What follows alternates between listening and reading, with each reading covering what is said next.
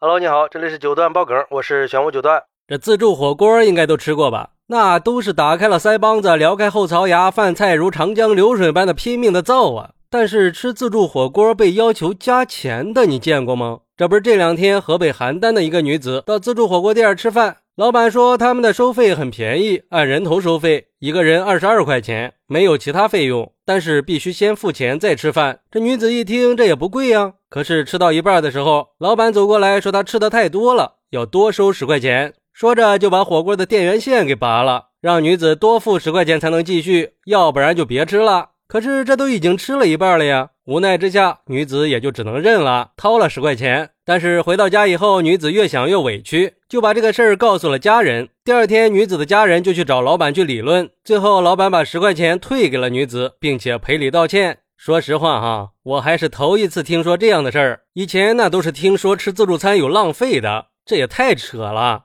而对于这个事儿，有网友就说了，人家饭量大了就要加钱。那饭量小的顾客，餐厅给不给退钱呀？既然是自助火锅，就不能嫌客人吃的多。你多收十块钱，那失去的是诚信，招来的是社会上的谴责，就等于在砸自己的招牌呀。这自助餐的形式，它本来就是让顾客随便吃的，只要人家吃的不浪费。虽然说也确实有吃的多的，但是规矩是老板自己定的，就算是再亏，也不能让人家多给钱。如果说你觉得自己店面收支不能平衡，你可以适当的统一提价呀。做任何事儿还是要以诚信为本。不过话说回来，换做是我，我肯定是不会去吃这二十多块钱的自助火锅，那能有好东西吗？那肉你敢吃？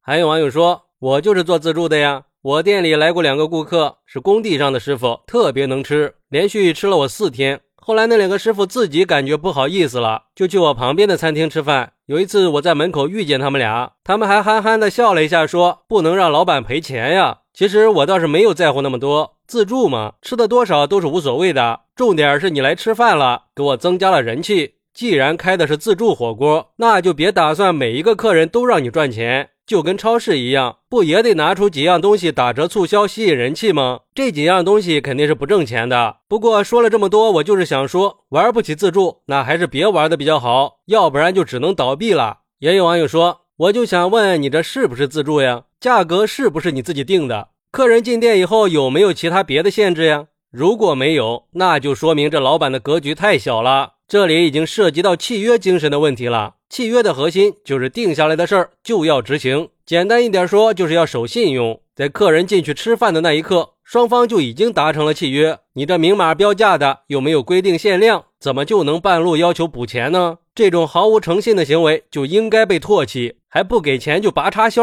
那就更不应该了。那来的都是客，不得不说，你这还真是自助界的奇闻了。不过还有一个网友认为，那些骂老板的都是因为没有损害到自己。我虽然没有开饭店，但是能想到有个别的奇葩顾客宁愿吃吐也不想亏本。虽然老板的做法不对，可是吃自助餐就像吃大冤种一样，吃到撑爆了。这样的人都是啥心理呀？有的甚至还提前一顿饿肚子，就是苦了店老板呀。